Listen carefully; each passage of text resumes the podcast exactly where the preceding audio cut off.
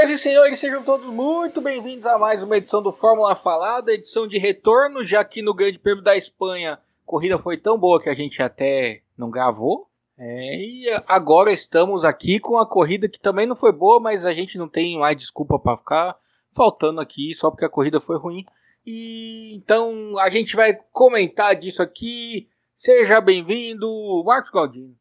Boa noite a todos. Estamos gravando hoje na segunda. Infelizmente, é, não foi possível gravar no domingo, né? Logo após a corrida, porque, como todo mundo pode ter visto aí no meu Instagram, quem me segue no meu Instagram pessoal, eu realmente eu fiquei sem voz e sem condições psicológicas. Mas eu acho que todo mundo me entende. Uma boa noite a todos. Eu, particularmente, te entendo bastante. Seja bem-vindo, Gustavo Lopes.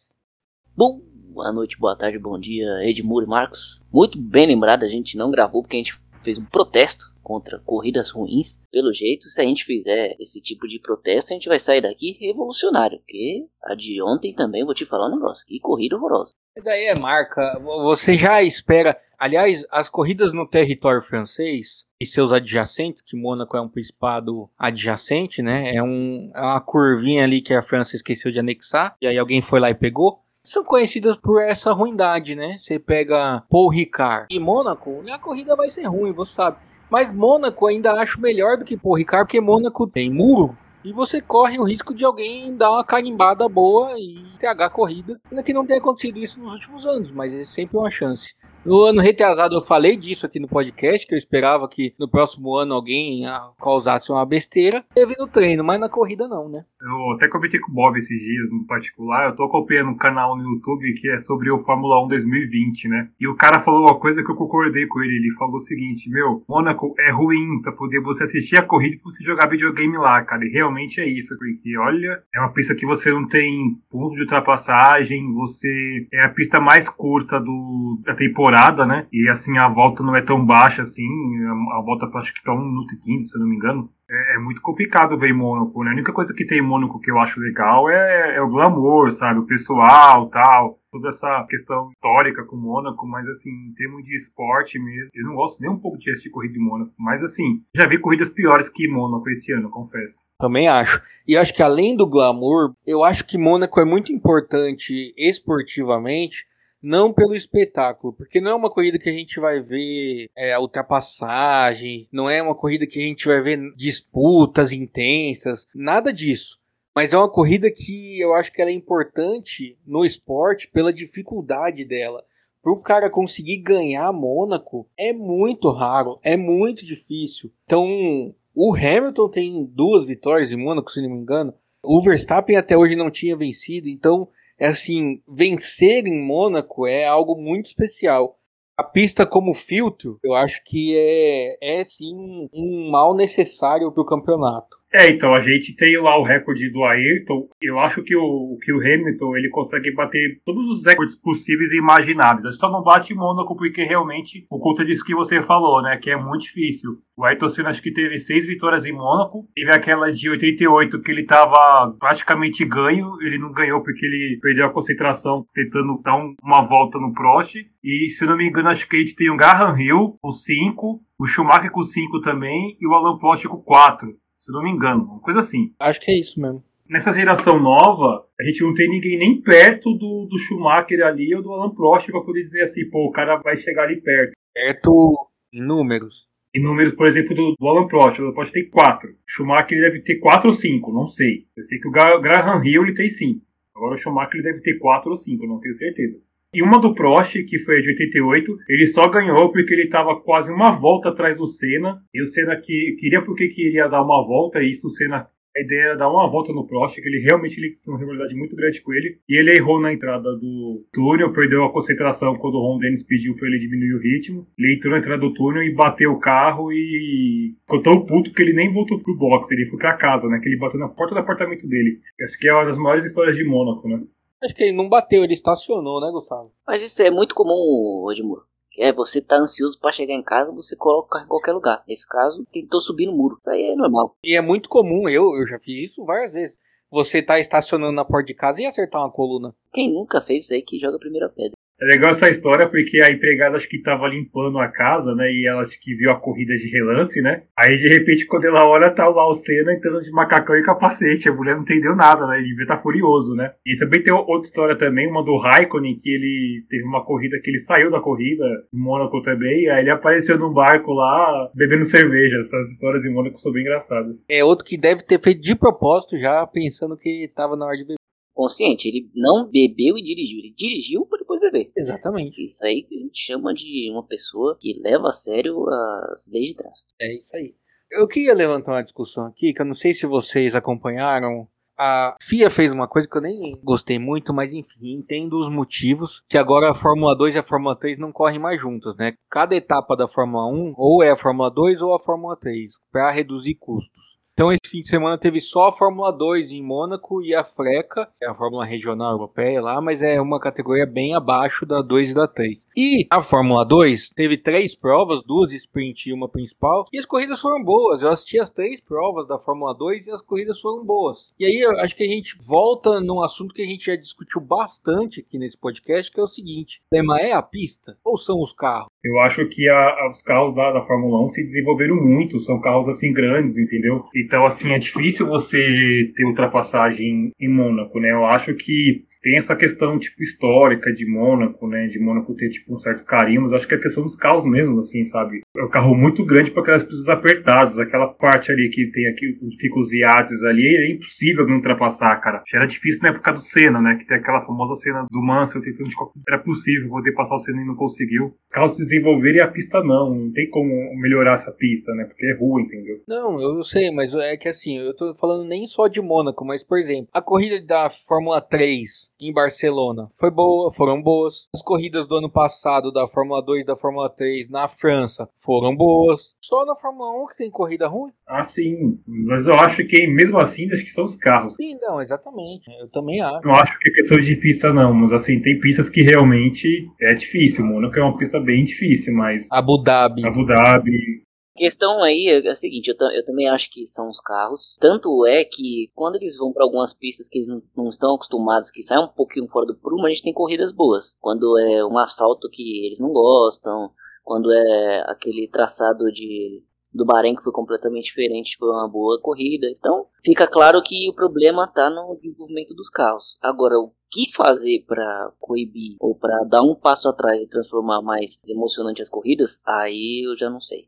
Aí eu não sei da onde a FIA e a Liberty podem tirar ideias para fazer com que fique mais mais disputado na pista e o GP de Mônaco não seja definido no sábado, sabe? Compra um lote de 20 carros da Fórmula 2, cada equipe fica com dois, e só em Mônaco corre com o carro de Fórmula 2. Mas o regulamento já vai mudar esse ano, e um dos motivos é esse, né? Os carros vão mudar completamente, né? Até o, o álbum, ele testou em Barcelona, o novo aro do, do pneu, né, cara? Ficou uma coisa até visualmente bonita, né? Então, assim, a ideia de, de mudar o regulamento por completo, né? É para poder gerar mais competitividade na categoria, né? Mas aí você vê como beleza é uma coisa relativa, né? Eu achei horroroso. É, eu gostei, eu gostei. Eu não vi. Quer dizer, eu não lembro. Parece o pneu da Fórmula 2. Um pneu fininho com um aro gigante no meio.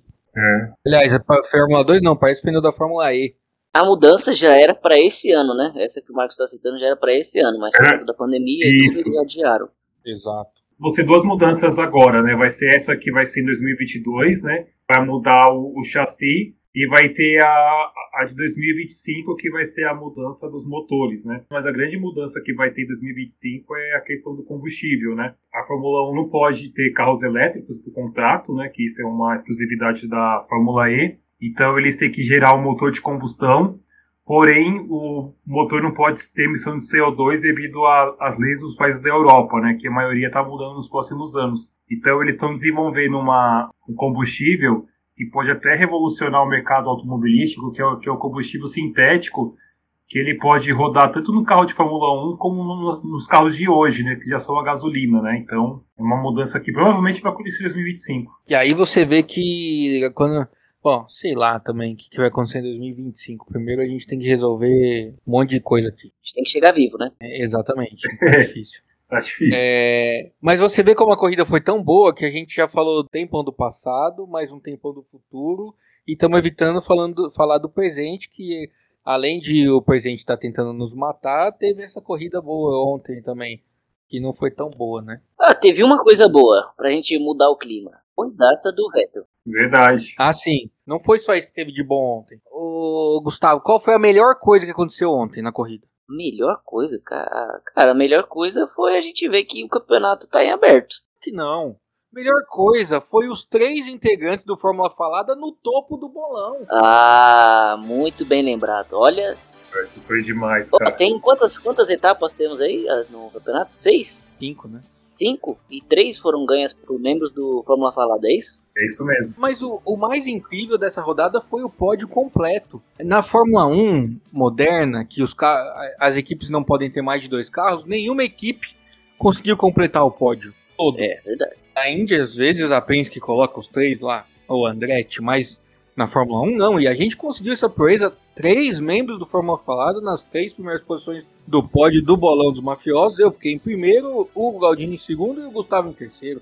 Então, olha, eu estou muito orgulhoso dessa equipe nesse fim de semana. Mônaco serviu para isso. Fizemos apostas baseadas no conhecimento que a gente tem. E aí conseguimos essa gloriosa participação no bolão dessa semana aí. Hegemonia, isso aí, estamos criando uma dinastia. A gente vai dominar esse bolão. O problema é que o pessoal do bolão escuta a gente e a gente pode ser expulso se a gente continuar fazendo gracinha, né?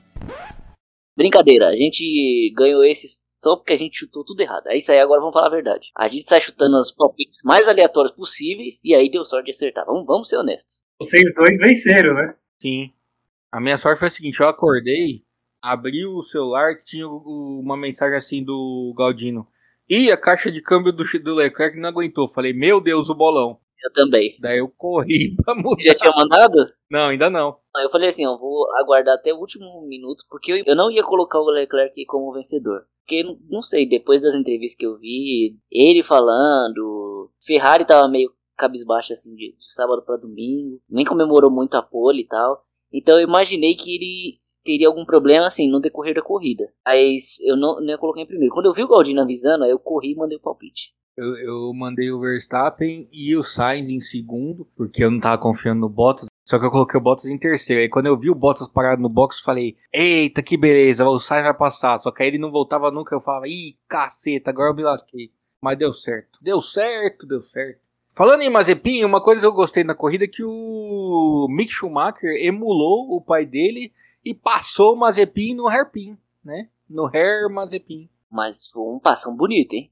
Bonito, exatamente. Corajoso. Todo mundo dizia que só o Schumacher faz ali, daí apareceu outro Schumacher para fazer. Sim, sim, sim, é verdade. E ele foi ousado. Agora, a gente não pode também é, esquecer que, de novo, o Mick Schumacher bateu o carro no treino, né? Começar a rever os conceitos dele. Aliás, a outra vez ele bateu não foi no treino, né? Foi na bandeira amarela? Foi. Mas na primeira corrida, né? É, quando tá valendo, ele tá dando umas vaciladas aí. Então tem que começar a se atentar, porque é, um carro de Fórmula 1 é caro, né? É o Mazepin tem dinheiro, não é ele. 500 mil gastou, né? Pra arrumar. Começar a se policiar. Outro que, legal, fez a pole e tal, mas sabe o que me lembrou esse caso aí do Leclerc? Quando ele tinha tudo para fazer a pole em 2019 lá no Azerbaijão e meteu o carro no muro lá na curva do castelo, lá no, no treino. Então também já é a segunda vez que essa criança faz, faz esse papelão aí. Então, recorrente. Um garoto problemático. E aí, ainda mais em Mônaco. Em Mônaco ele nunca terminou. Ele que é monegasco, né? Nasceu em Mônaco. E ele nunca terminou uma corrida em Mônaco. E não é ah, de Fórmula 1 que ele tá só há três anos. Não! Ele nunca terminou uma corrida de outra coisa em Mônaco. Ele tá parecendo eu jogando Fórmula 1 em Mônaco. Nunca terminei também. Você fala nunca terminei, eu nem tento, cara, porque eu não consigo, eu não consigo terminar uma volta se cair em Mônaco. Eu já posso, simular tudo já, cara, eu nem tento mais. Você nunca termina, você tá no lucro ainda. Eu, eu sempre ia bem em Mônaco quando eu jogava, que eu jogava o Fórmula 1 97, né? No PlayStation. Não, mas naquela época, naquela época. Exatamente, agora, naquela época você batia no muro e não acontecia nada. O muro afundava, né? Isso. Não, nem imagina. Você batia no muro e aparecia que tava metade do carro só na pista, porque o gráfico era assim, né? alguém não tinha calculado direito, daí ele voltava para a pista e nada aconteceu. Agora você pode colocar no carro lá para poder você não colocar danos no carro, né? Vai ficar achado porque fica parecendo um carrinho de bate-bate. A carrinho de bate-bate é legal. Uma vez eu arrumei uma briga no carrinho de bate-bate. Ah, por quê? Por quê? O menino bateu no meu carro. Mas ele bateu na crocodilagem. Eu tava de costas, ele veio e bateu com tudo. Sabe quando você dá só aquele. Assim, na costela assim? Aí desceu o carro, quase foi atropelado. O pessoal do, do, do, brinquedinho lá que ficava tomando conta sai correndo também, parar o brinquedo. Mas é, eu não esperava que aquela pessoa fosse fazer isso. Saí, desci do carro xingando ele. Foi, foi muito legal esse dia. O pior de tudo é que conhecendo você, eu tenho certeza que é verdade. Assim. É verdade, eu fiz isso aí. Mano. É que eu tava com meu pai. Falou que nunca mais me levava no parque. Não era o seu irmão que bateu em você, né? Não, não era não. Maravilhosa a história. Ah, é, é, eu até perdi o que, que, eu, que eu ia falar aqui.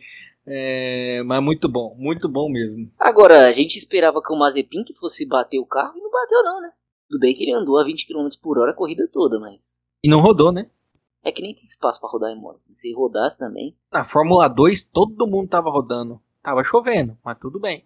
Uma coisa chata do Mazepin é que a Haas proibiu o Schumacher de passar ele, né? Vocês viram isso? Sério? Eles seguraram, seguraram, seguraram a parada do Mazepin. Aí o Schumacher parou, o Mazepin passou, e o Schumacher voltou com o pneu rápido e mandaram segurar a posição. Um em 17 e um outro em 18. Ia mudar o que na vida? Não sei. É, acho que só seguraram porque é ele que tá bancando lá, os investimentos e tudo, né? Imagina um cara falou assim, ó, paguei o carro dele para consertar e ainda ficamos passando na corrida. A gente já acha jogo de equipe feio na primeira posição, na última, meu Deus do céu, coisa ridícula.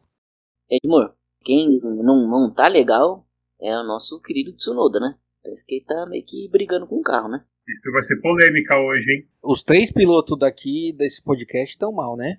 É. O Tsunoda é o piorzinho. Ricardo e Alonso, tá difícil, né? Você quer falar do seu primeiro Galdino? Eu, eu ainda não fiz a defesa do Tsunoda.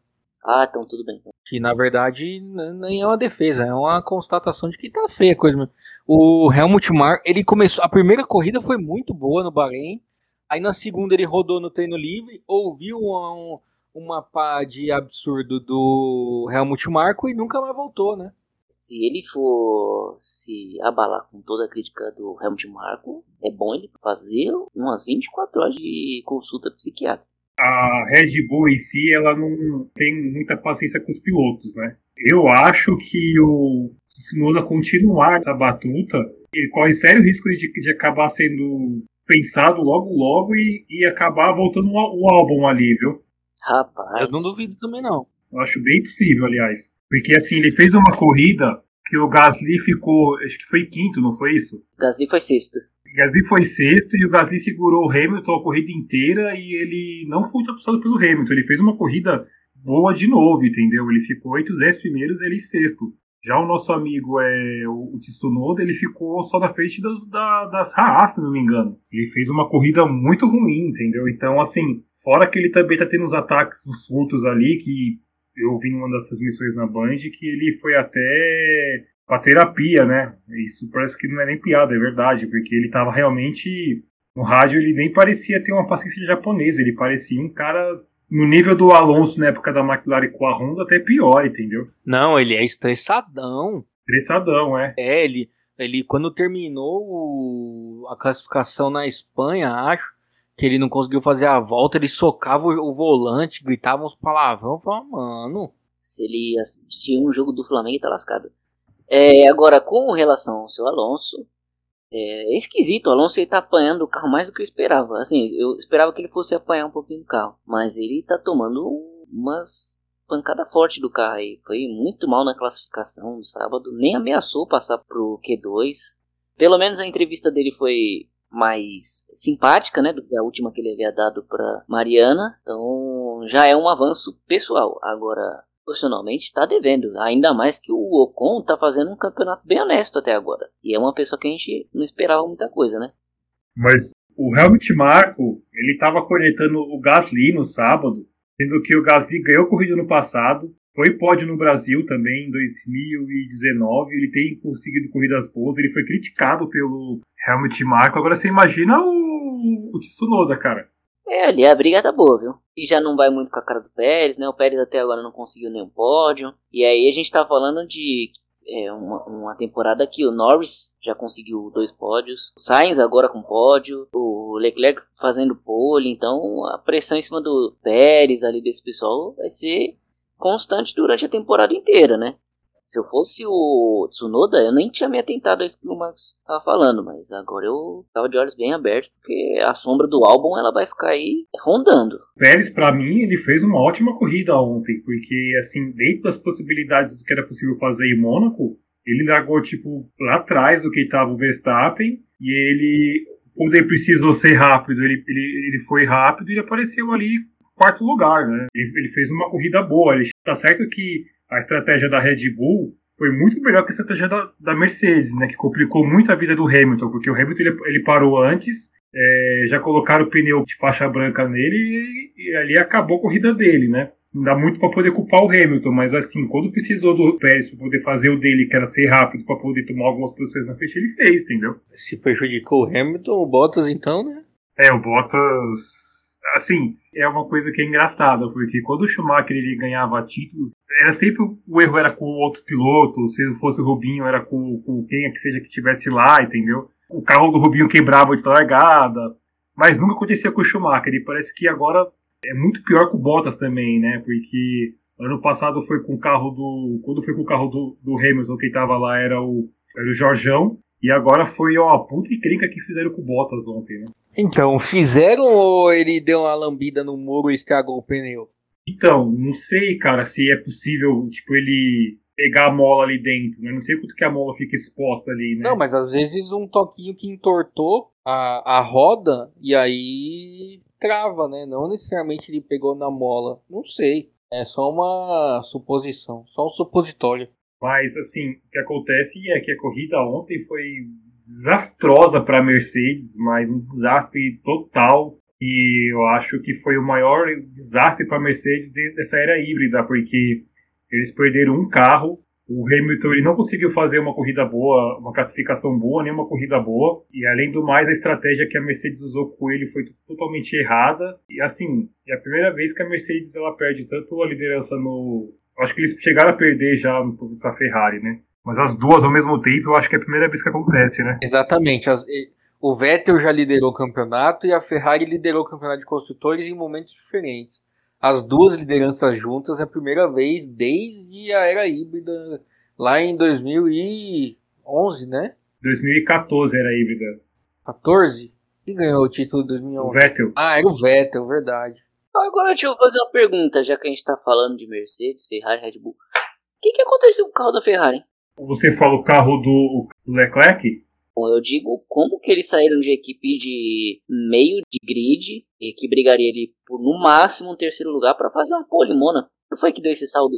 Eu acredito que é característica da pista de Mônaco, porque até pela relutância da, da Ferrari de, de não querer trocar o câmbio do Leclerc, porque na cabeça deles a única possibilidade de vitória era Mônaco, entendeu? Ele sabe que, tipo, que provavelmente não vai acontecer de novo. Então eu acho que provavelmente foi a circunstância da corrida mesmo, né? É, eu também acho que é a pista. O carro da, da Ferrari tem muito problema de motor, né? E o, principalmente depois do, do, do ano passado. Mas esse ano a aerodinâmica parece que deu uma ajustadinha. Então, como não tem uma reta muito longa, nem tem reta em Mônaco, e é tudo curva de baixa, acho que é o carro se equilibrou. Por isso também que eu acho que a Mercedes foi tão mal, porque a Red Bull tem um carro aerodinamicamente forte e a Mercedes tem muita força de motor, né?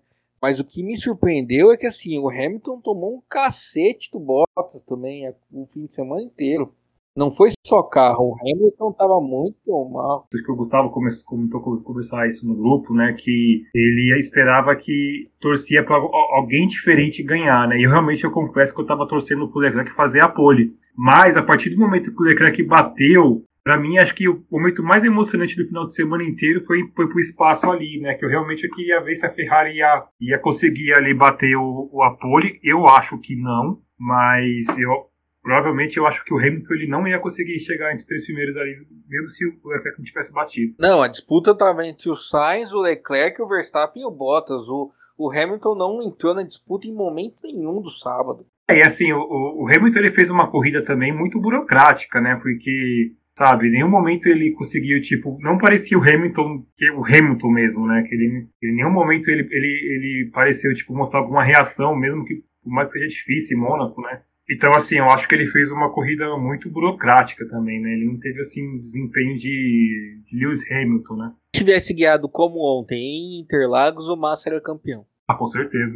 O Hamilton ontem, ele assistiu, foi o único no mundo que assistiu a única briga por posição na pista que teve. Porque a Liberty fez o favor né, de cortar bem na hora que o Vettel e o Gasly estavam lado a lado. E aí a gente não, não viu o que aconteceu, só foi ver depois. A Liberty esse fim de semana fez isso várias vezes na Fórmula 2, de cortar na hora da ultrapassagem, e na única ultrapassagem da Fórmula 1 cortou também. Vai entender o sentido. Fala assim, não, Mônaco é conhecido por não ter ultrapassagem, então vocês não vão ver. Deve ter sido isso. Pode, pode ser, porque foi o único momento ali que se ia ter alguma emoção. Aí eles cortaram para um replay do Stroll passando reto. Como se isso também fosse mudar alguma coisa na nossa vida, né? Como se isso fosse novidade. Eu fiquei bravo com isso, viu? Exatamente. O Verstappen, assim, ele fez uma corrida, assim, o que ele tinha que fazer para poder ganhar, ele fez, né? O Sainz também fez uma corrida boa, porque ele se manteve ali, ele, tipo, ele não se comprometeu, mas o Hamilton me decepcionou muito, mas ainda não, é meu, não vai ser meu, meu pior piloto do dia, viu? O Verstappen fez uma corrida muito boa, eu acho. De, ele abriu bem do Sainz, mesmo a Ferrari mostrando desempenho, fez mesmo o que tinha que fazer para não dar chance. Fez uma corrida muito, muito boa. Os três primeiros, na verdade, o Norris também foi muito sólido, né? Defendeu bem do Pérez a hora que precisou reagir. E o Sainz também, ele não ameaçou nunca o Verstappen, mas também nunca foi ameaçado pelo Norris. E enquanto o Bottas estava na pista, o Sainz estava perto dele, estava marcando de perto. Então, acho que os três foram bem. O Verstappen, claro, melhor porque ganhou corrida, mas tiveram desempenhos bem sólidos os três primeiros. Em certo momento lá, o, o Sainz ele mandou um rádio para a Ferrari, ele ameaçou dar, tentar pelo menos dar uma pressão no, no Verstappen, né? Mas acabou não acontecendo, né? O que de fato aconteceu foi o Pérez pressionando ali o, o Norris, né? Mas assim, era só uma questão de pressionar, realmente. Não tinha como ele ultrapassar ali, né? O Norris não estava tão devagar assim como estava o Hamilton no passado, né? 2019 quando ele ganhou, né? É. Vamos votar então? É... Aí a gente já vai caminhando pro final. Vamos.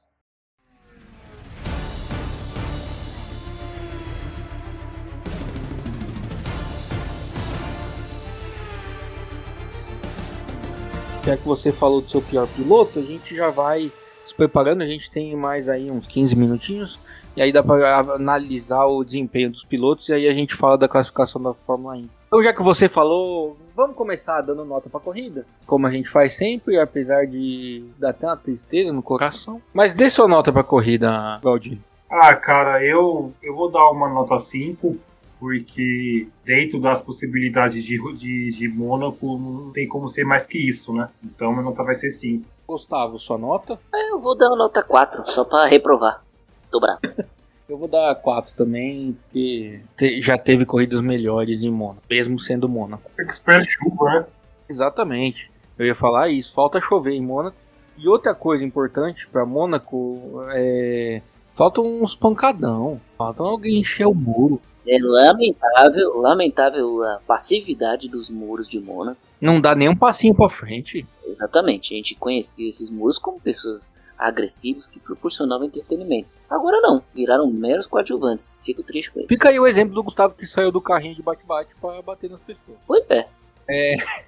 Piloto do dia, essa aqui eu tendo a achar que será unânime neste programa. Mas vamos ver, Gustavo, seu piloto do dia. Eu vou de Vettel, porque ele merece esse voto de confiança e fez uma baita corrida. É, depois eu fui procurar no YouTube, né, que foi o que me restou, a ultrapassagem dele no Gasly, e aí foi um baita passagem, foi muito corajoso de, de manter o carro ali.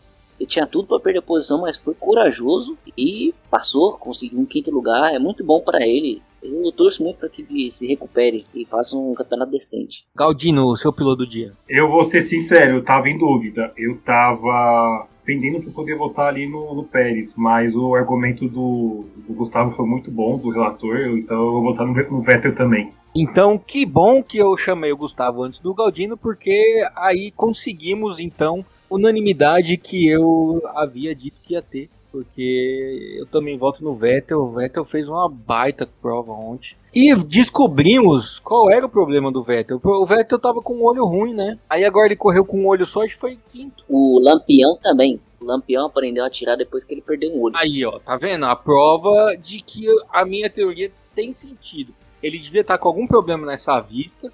E aí, a partir do momento que ele passou a usar um tampão, resolveu. Eu tava vendo uma cena dele, um vídeo dele, que eu não sei qual foi o.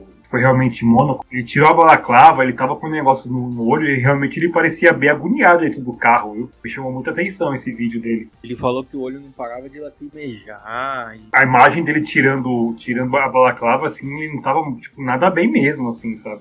Mas então, agora a gente já sabe. Deixa ele com o olho. Posso fazer uma pergunta para vocês? Pode. Eu não posso não te responder.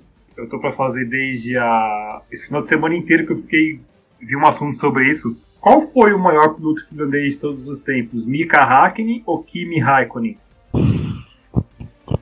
Vou deixar o Edmur voltar primeiro. Eu ia fazer uma sacanagem e falar que foi o Keck Rosberg. Foi o primeiro finlandês campeão do mundo, né?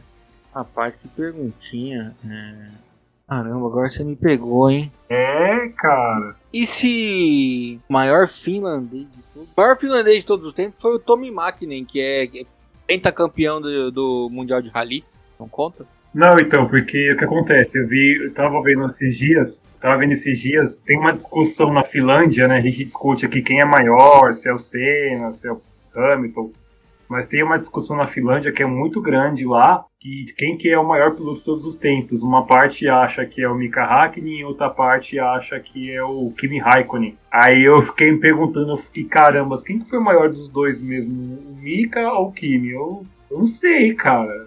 Difícil porque o Mika teve uma um começo de carreira horroroso, né? A nível. Quase morreu. Sim, mas ele, ele sempre batia, né? E aí ele teve uma evolução impressionante, enquanto que o Raikkonen, ele já chegou arrebentando na Fórmula 1 desde que ele chegou mesmo na Sauber. Eu acho que assim, eu, acho o Raikkonen mais talentoso que o Hackney, mas o Hackney tinha muita estrela.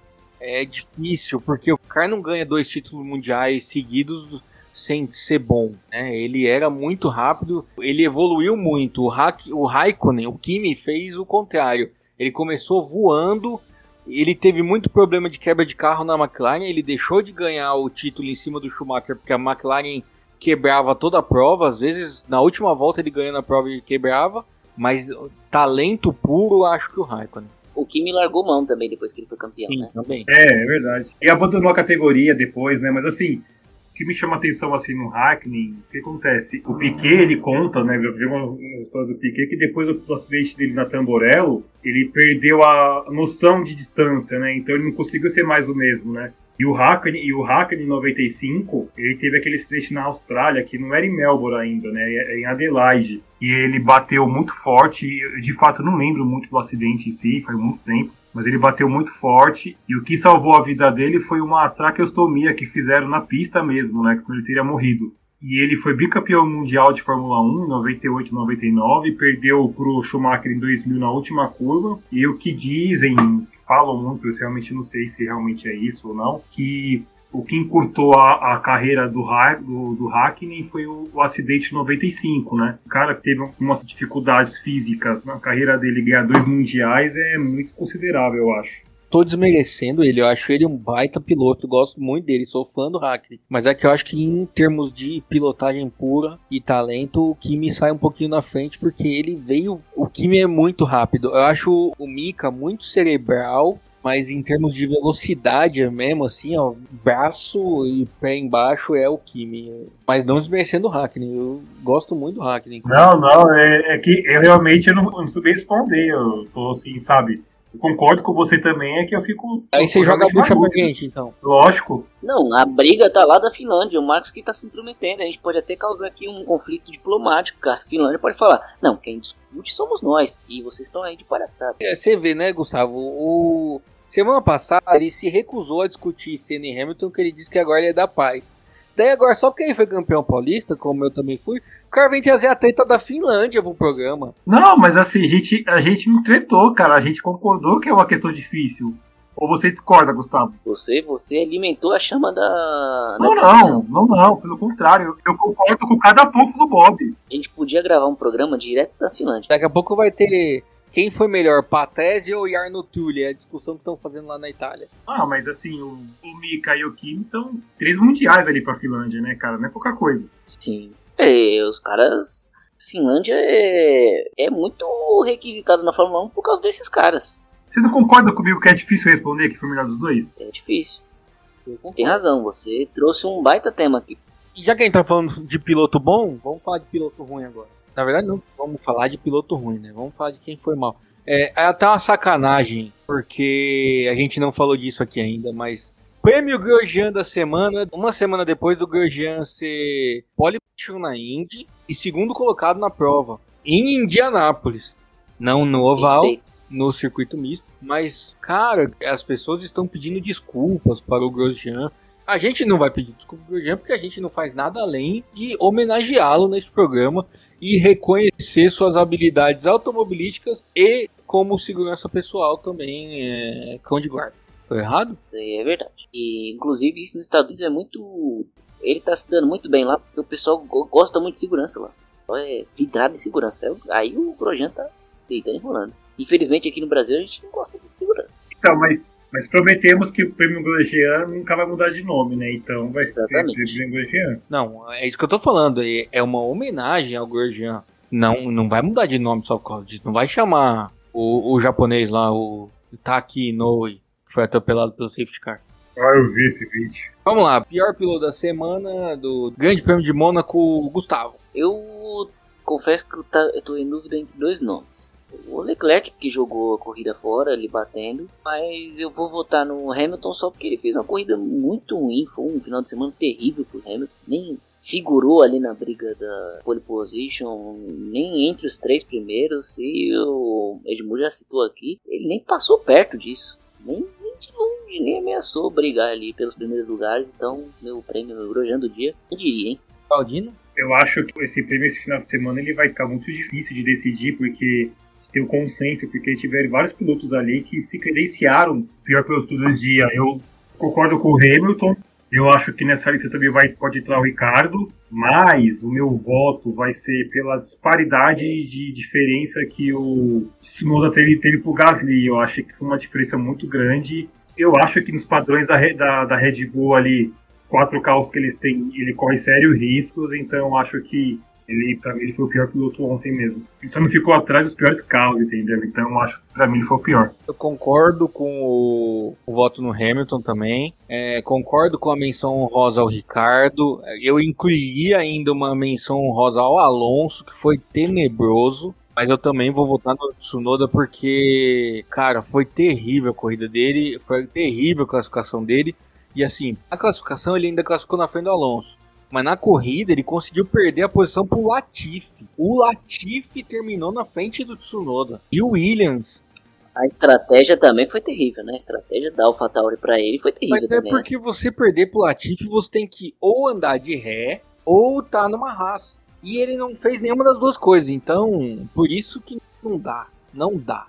Tsunoda foi horroroso, pode xingar, pode ficar bravinho, pode socar volante, pode chutar o carro. Ele tem xingado muito o carro no rádio, mas meu amigo, cara do Latifi não dá, né?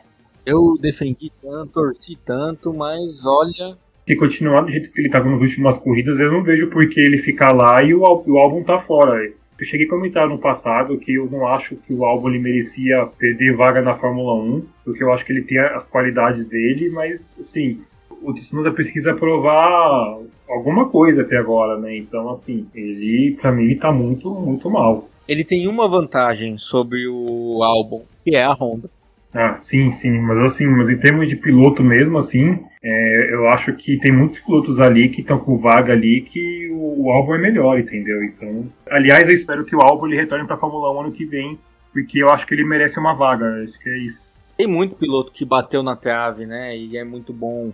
O De Vries não chegou a ter uma chance estar na Fórmula E e provavelmente nunca vai ter. Ah, para falar de brasileiro, o Razia era um piloto muito bom que teve chance só em equipe pequena e, e nunca mais virou nada. Felipe Nasser, O Felipe Nasser, é, exatamente. Que tá fazendo sucesso nos Estados Unidos agora, ganhando corrida. O Pascal Verlaine, eu acho ele um baita piloto. Também tá na Fórmula E agora, que não conseguiu nada na Fórmula 1. Ele voltou pra Fórmula E, que tinha saído da Fórmula E, não tinha saído? Não, ele é piloto da Porsche. Mas ele saiu, ele tava, ele tava na equipe do. Ah, não, ele tava na Mahindra no, na temporada passada. Na renda, é isso. E aí ele saiu porque ele foi anunciado para ser piloto oficial da Porsche, quando a Porsche entrou. Ele não chegou a sair, sair, ele só mudou de equipe. Na verdade, assim, a Porsche anunciou que ia ter um carro para 2020-21 e ia ser o Verlaine. E aí faltava lá seis corridas no campeonato do ano passado. Daí a Mahindra falou: ah, já que você vai pra Porsche, tchau. Eu já vou pôr outro no seu lugar agora. Ah, tá. Porque a Fórmula 1 você tem que ter alguém que te, às vezes te banque, né? Porque na época do, Sim. da Sauber, o Felipe Nasser, ele era muito, mas muito mais piloto que o Marcos Ericsson. Tanto é que ele conseguiu pontos aqui para para Sauber em Interlagos, mesmo assim não ficou com a vaga, né? Mas o Ericsson tinha um aporte financeiro maior e ficou na, pitando cadeira na Fórmula 1 por muito tempo, né? Sabe um piloto muito bom que foi piloto Red Bull, inclusive, e não teve chance na Fórmula 1? Esse cara é muito bom. O Antônio Félix da Costa. Português voador? Exatamente. Cara, o Antônio Félix da Costa ele é muito bom. Ó, e falando de Red Bull, o Verne é um baita piloto, que é bicampeão da Fórmula E. O Buemi foi campeão da Fórmula E, tá, tá ainda na Fórmula E. Não é um piloto ruim. Mas, cara, a Fórmula 1 é muito difícil. Muito difícil. Sim. Né? É, bom, vamos passar rapidinho. Semana que vem tem 500 milhas de Indianápolis. Espero que os senhores assistam. Vão assistir. Planejam assistir? Planejamos. Planeja assistir. Tá bom. E aí a gente grava falando das 500 milhas de Indianápolis. Não, não tem Fórmula 1. Ou tem Fórmula 1? Tem Fórmula 1? Já me perdi. Eu sempre me Vai ser daqui a duas semanas, vão ter três corridas seguidas, né? Que vai ser o, o Grande Prêmio de Baku daqui a duas semanas e depois é uma dobradinha na Áustria. Não, não, não, não, não, não, não, não. O senhor está errado. Vai ser Baku, tem uma pausa, daí vem França e os dois da Áustria em seguida. Eu não tinha mudado da França, não tinha ido mais pra frente? Sim, exatamente. Ia ser Baku e França na sequência. Aí França passou pro dia 20 de junho, 27 de junho Estíria, 4 de julho Áustria. Hum. Entendeu? Essa é a mudança. A, ia ser 13 de junho da França e mudou uma semana depois. Por quê? Não faço a menor ideia. Mas legal que eles fizeram essa mudança no calendário esse ano, que o Grande Prêmio de Mônaco e as 500 milhas de Indianápolis não coincidem mais. Né? É, antes eram as duas no último domingo do mês e aí não dava para de repente um piloto fazer as duas. Dessa vez fizeram isso para ver se alguém da Fórmula 1 queria correr lá e ninguém quis. Mas tudo bem. Ou ninguém foi chamado, né? Acho que o único que iria lá era o, era, era o Alonso, né? O Norris, né? O Norris tá dando uma sondada aí, falando, ó, a McLaren tá com a equipe em outras categorias, eu queria tentar. Que a McLaren, se eu não me engano, vai ter time também. De não contrato novo também. né? Exatamente, porque a Mercedes estava de olho nele, né?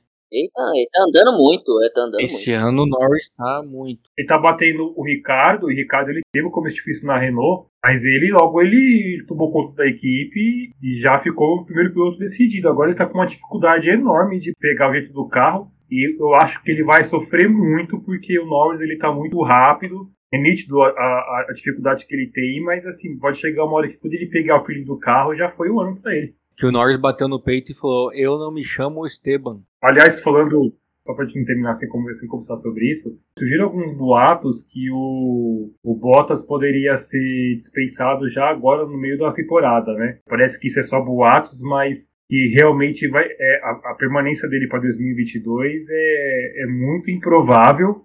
Não é tão certo assim que o George Russell, né, o Jorgão da Massa, ele vai ficar com essa vaga, né? É, o Bob comentou aqui alguns episódios anteriores que parece que subiu para a cabeça deles. Comentou isso, não foi, Bob? Foi. E parece que essa é realmente uma sensação que algumas pessoas na Mercedes têm, né?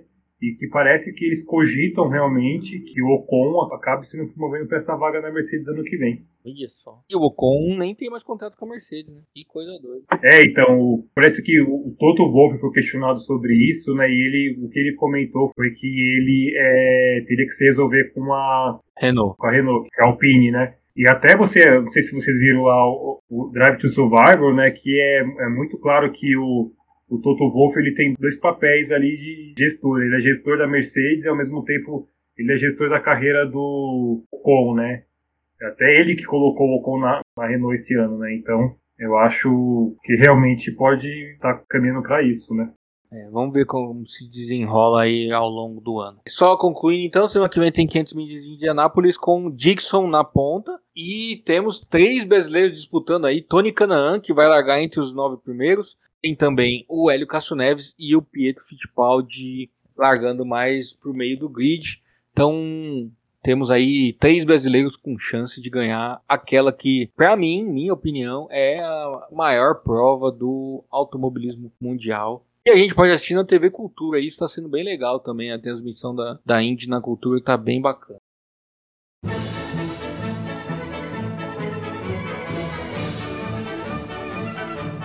Vamos encerrar então, temos uma hora de programa, como combinado. Você que está ouvindo tem um pouco menos, porque esse programa é cortado. Pra, quando a gente fala muita besteira, não vai pro ar. Na verdade é só porque tem muita pausa. Eu estou explicando isso só para enrolar um pouco mais e dar, quem sabe, chegar mais perto de uma hora, né? Mas não vai chegar não. Suas conclusões finais e o seu tchau, Marcos Galdino. É isso aí, pessoal. É... Graças a Deus somos campeões. Quer dizer, tô falando de Fórmula 1, né? Foi uma corrida tipo os padrões de Mônaco poderia ter sido pior, né? Pena que não choveu. Vamos ver Baku, que Baku tem alguns acontecimentos legais em Baku, né? E acho que tem, tende a ser uma corrida melhor do que. Com certeza será uma corrida melhor do que foi em Mônaco. Gustavo Lopes, os, suas considerações finais. Uma boa semana para você que está nos ouvindo até agora. Parabéns pela paciência. Nos encontramos semana que vem. A gente vai estar aqui sim, quer você queira ou não. A não ser que a gente não queira, né? Bem, é, é isso aí é questões pessoais também que a gente tem para resolver. Se os agiotas não nos encontrarem, estaremos aqui semana que vem para conversar e falar sobre as 500 milhas de Indianápolis. Se você escutar algum barulho estranho durante o podcast, pode ser porque eles acharam durante a gravação, mas a gente continua gravando do mesmo jeito. Quem nos escutou até agora, muito obrigado. Espero que vocês não tenham dormido nem ouvindo o podcast, nem assistindo a corrida. A chance de ter dormido assistindo a corrida é um pouquinho maior. Espero eu, pelo menos, né? Nos falamos semana que vem para falar de Fórmula Indy. Um abraço a todo mundo, uma boa semana. Até. Tchau. Tchau.